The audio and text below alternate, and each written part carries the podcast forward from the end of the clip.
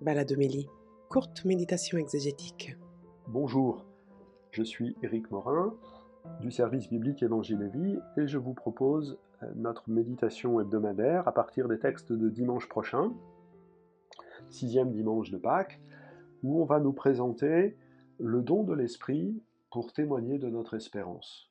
Le don de l'Esprit pour le témoignage d'une espérance. La liturgie nous prépare progressivement à la fête de Pentecôte.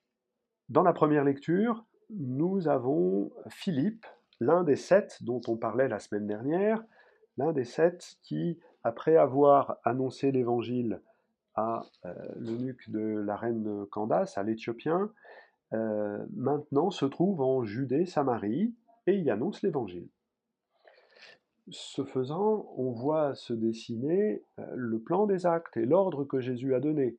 Le jour de l'ascension, au début, il dit euh, allez annoncer l'évangile à Jérusalem, en Judée, Samarie et jusqu'aux extrémités de la terre. Ben voilà.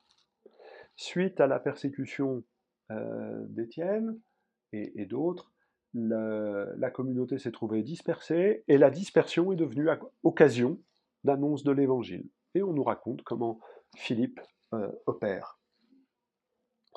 Il opère, et la chose que Luc euh, souligne, c'est le lien avec Jésus. Il fait des signes et il annonce. Autrement dit, la présence d'un disciple de Jésus permet à Jésus de poursuivre son œuvre, tout simplement. Euh, on a entendu le dimanche de Pâques cette phrase de Pierre, un petit peu plus loin dans l'évangile, dans les actes, mais partout où Jésus passait, il faisait le bien. Partout où les disciples de Jésus, Philippe est, il fait le bien. Hein, les paralysés, les boiteux sont guéris. Et il y a une grande joie, tout simplement. L'annonce de l'Évangile est d'abord faite pour faire du bien, pour dire du bien, c'est-à-dire pour bénir. Euh, à travers ces simples événements, c'est le, charme, la force, la beauté des actes des apôtres, euh, on voit la puissance de l'Évangile qui progresse et qui rejoint le cœur de celles et ceux qu'il veut rejoindre. Euh, et qui propose libération, guérison euh, à qui il veut le donner. Et puis le texte se termine avec une intervention de Pierre et Jean qui viennent, on va dire, inspecter, ou on va dire plutôt confirmer. Pierre et Jean qui viennent confirmer le travail de Philippe, euh, et euh, Luc nous raconte que c'est par eux et par leur imposition des mains que celles et ceux qui ont été baptisés par Philippe et qui ont reçu l'évangile grâce à Philippe, c'est par Pierre et Jean qu'ils reçoivent l'Esprit Saint. Le don de l'Esprit qui établit un lien fort avec Jésus euh, devient cette fois-ci une plénitude qui va permettre d'annoncer Jésus. Hein. Euh, dans les actes des apôtres, euh, avant, la, Pentecôte, il y a déjà l'Esprit, puisqu'on nous dit par exemple que la communauté était en prière. Comment est-il possible de prier sans l'Esprit Saint? Pas possible. Donc il y a une plénitude du don de l'Esprit, c'est ça que Luc veut nous souligner, laquelle plénitude? Permet de dire Jésus, permet d'annoncer Jésus. Dans notre théologie contemporaine, c'est la différence entre le sacrement du baptême, et par le baptême, c'est l'Esprit qui est à l'œuvre pour nous unir à Jésus, pour que nous soyons membres du corps du Christ. Et puis il y a le don de l'Esprit à la confirmation pour que nous soyons témoins du Christ. Jésus appelle ses disciples pour qu'ils soient avec lui et pour les envoyer prêcher. Le baptême nous permet d'être avec lui, la confirmation nous envoie en mission. On peut expliquer cela d'une manière un peu différente avec euh, une comparaison biologique. Euh, quand un, embryon se développe, euh, au, départ, toutes les cellules sont indifférenciées. Et assez rapidement, petit à petit, les cellules euh, se différencient pour devenir tubes digestifs, pour, enfin, voilà, pour, les différents organes se spécialisent. Eh bien, on pourrait dire que le baptême nous fait cellules indifférenciées, et que la confirmation nous fait cellules spécifiques pour le bien du corps entier, pour la mission du corps entier. Un organe unique et spécifique dans le corps pour que le corps tout entier puisse accomplir sa mission. On s'aperçoit donc, à travers ce texte, que dès, les années 80-90, hein, les dates supposées de rédaction des actes des apôtres, la communauté avait déjà conscience de cette articulation du don de l'Esprit Saint qui se manifeste de manière différente, par étapes, dans la vie même d'un croyant. Tout cela nous est utile pour euh, méditer sur la deuxième lecture, encore euh, extraite de la première lettre de Pierre, avec cette invitation euh, Soyez prêts à tout moment à présenter une défense devant quiconque vous demande de rendre raison de l'espérance qui est en vous. Voilà, la mission c'est ça. Pouvoir rendre compte de l'espérance qui est en nous. Et du coup, ça nous permet de réfléchir à, la mission. La mission, c'est pas parler tout le temps de Jésus. C'est pas euh, envahir toutes les réunions de famille ou d'amis pour amener systématiquement et constamment la conversation sur les choses religieuses. La mission, c'est d'être tout le temps capable de témoigner d'une espérance et de la fonder si on nous, interroge dessus. Mais voyez, il y a deux choses différentes. Il y a dire notre espérance et rendre compte de cette espérance. Et la lettre de Pierre nous dit que pour ça, il faut être prêt. Il faut se préparer. Alors le, prof que je suis, le bibliste que je suis, dit, ben voilà, c'est la formation. Hein. Euh, voilà, et j'espère que euh, ces podcasts peuvent vous aider à affermir, former votre foi. Mais c'est pas ça que euh, dit, Pierre. Donc il faut écouter Pierre, c'est plus intéressant. Pierre insiste pour dire que ce qui va nous tenir prêts euh, à, témoigner et à rendre compte de cette espérance, c'est d'avoir une conscience droite. Euh, c'est par la conscience droite que vos adversaires seront pris de honte sur le point où ils disent du mal de vous. Notre défense, c'est notre conscience droite qui nous rend capable de témoigner d'une espérance. Et donc c'est l'exigence de sainteté. C'est la sainteté qui est, première. Et par la sainteté, nous serons capables de dire. J'aime bien réfléchir sur ce mot conscience, hein, qui, veut, dire étymologiquement une science avec, une double science, une science de deux choses.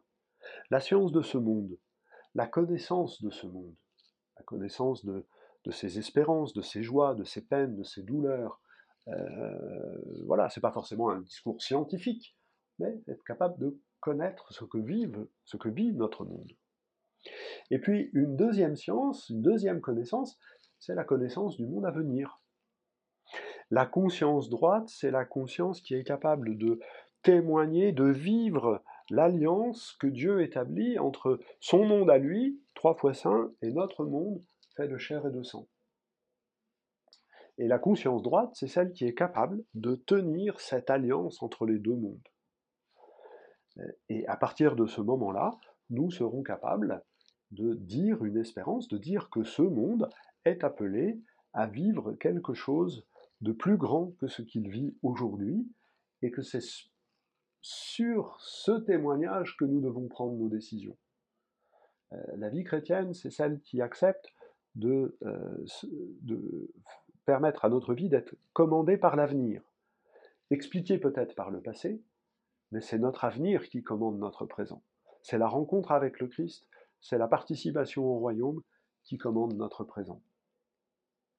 La conscience droite est un témoignage, mais elle rend possible le témoignage de notre espérance et elle nous prépare ainsi à pouvoir euh, en rendre compte.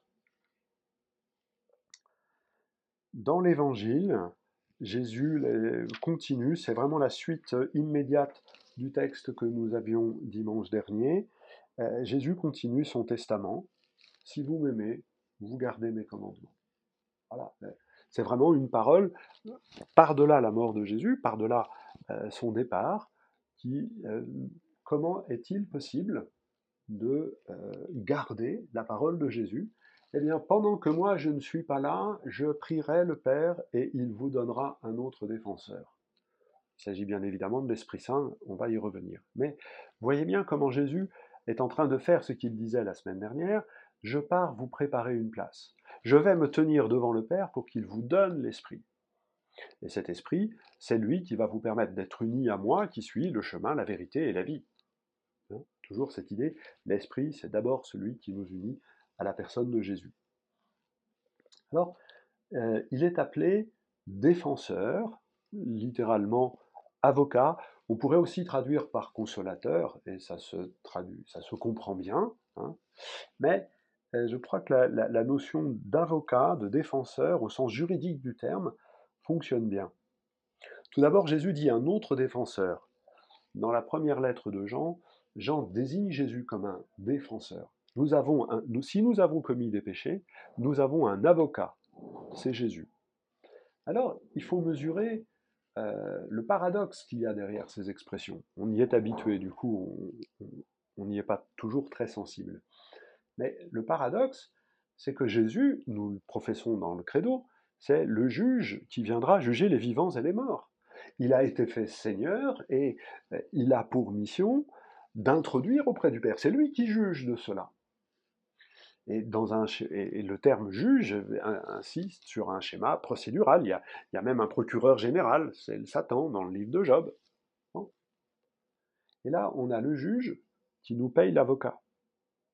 Vous imaginez un peu ce qui se passerait dans, dans les journaux si jamais on apprenait que c'est le juge qui avait payé l'avocat, ou même si c'est le juge qui, à un moment, descend dans, de son siège et se met derrière la barre pour témoigner, pour plaider en faveur de celui qui doit juger. On va dire que les dés sont pipés, on va dire que le procès tient pas debout. Eh bien, le Nouveau Testament a cette force, cette audace, hein. on retrouve cette même rupture du schéma juridique euh, dans euh, les lettres de Paul. Celui qui est venu nous juger a pris notre défense. Et donc on n'a plus grand-chose à craindre d'un juge qui, qui se fait notre avocat, qui nous donne un autre avocat. Euh, ça n'est pas le schéma juridique qui rend compte de l'entrée euh, au royaume. C'est celui de la miséricorde et de la vérité. C'est celui de la fidélité de Dieu à ses promesses, qui nous a promis de nous donner la vie éternellement, et qui donc va tenir sa promesse. C'est ça qui est juste. Hein? derrière cette expression, je vous donnerai un autre défenseur, il y a toute cette rupture, toute cette bonne nouvelle euh, de la miséricorde du Père. On entre au paradis, pas parce qu'on le mérite selon un jugement, mais parce que c'est la grâce que le Père nous octroie, la chance, le bonheur euh, de nous voir vivre devant lui. Cet esprit, il nous est dit être également esprit de vérité esprit qui nous permet d'être unis à Jésus qui est la vérité. Et dans, un petit peu plus loin, dans, ce chapitre 14, il est dit que l'esprit va nous permettre de nous souvenir de ce que Jésus nous a dit. Alors pas simplement nous souvenir au sens euh, de la mémoire, qui pourrait être défaillante, mais nous souvenir au sens de porter à la plénitude de sens. Et l'évangéliste Jean est très attaché à nous montrer ce travail de l'Esprit Saint. Euh, on l'avait souligné dans la Passion, quand Pilate dit Voici l'homme, voici le gars que vous, que, vous voulez que je vous, je vous livre, faites-en ce que vous voulez. Mais en même temps, c'est l'homme défiguré par la violence humaine et par le péché. Toujours dans la Passion, Jésus remet l'Esprit, mais quand il remet l'Esprit, il donne l'Esprit Saint. Voyez comment une expression, un geste de Jésus, une phrase, par la méditation de l'Église portée par l'Esprit Saint, devient révélatrice de sens. On pourrait faire la même chose, et je vous propose de le faire rapidement, avec le thème de l'agneau. Jean, au début de l'Évangile, dit Voici l'agneau de Dieu. Et il y a une homophonie, ça peut vouloir dire Voici le serviteur de Dieu. Et on sait que dans les poèmes du serviteur, l'agneau et le serviteur sont euh, l'image l'un de l'autre. Au moment de la mort de Jésus, il meurt sans que ses os soient brisés, comme c'est prévu pour l'agneau pascal, et il meurt à l'heure où sont immolés les agneaux pour la Pâque. Et donc, la phrase de Jean-Baptiste devient vraiment prophétie de la mort et de la résurrection de Jésus. Et puis, dans l'œuvre de Jean, il y a aussi le livre de l'Apocalypse, sur le chapitre 5, sur le trône, sur la seigneurie de Dieu, il y a l'agneau debout immolé, l'agneau eschatologique, celui qui est à la fois euh, le berger et, l'agneau pascal qui nous conduit vers le Père. Et donc d'une simple phrase de Jean le Baptiste, Voici l'agneau de Dieu qui enlève les péchés du monde, l'Esprit nous fait faire mémoire de cela, et le relisant à l'aune euh, des événements et de la vie de Jésus, elle devient une révélation fort profonde. C'est ce que les disciples, c'est ce que Jean dit à propos des disciples. Ils se souvinrent que Jésus avait dit euh, détruisez ce temple et en trois jours je le révélerai, relèverai, pardon, et détruisez ce temple et en trois jours je le relèverai. Et l'œuvre de l'Esprit leur permet de se souvenir des paroles de Jésus, c'est de son corps dont il parlait.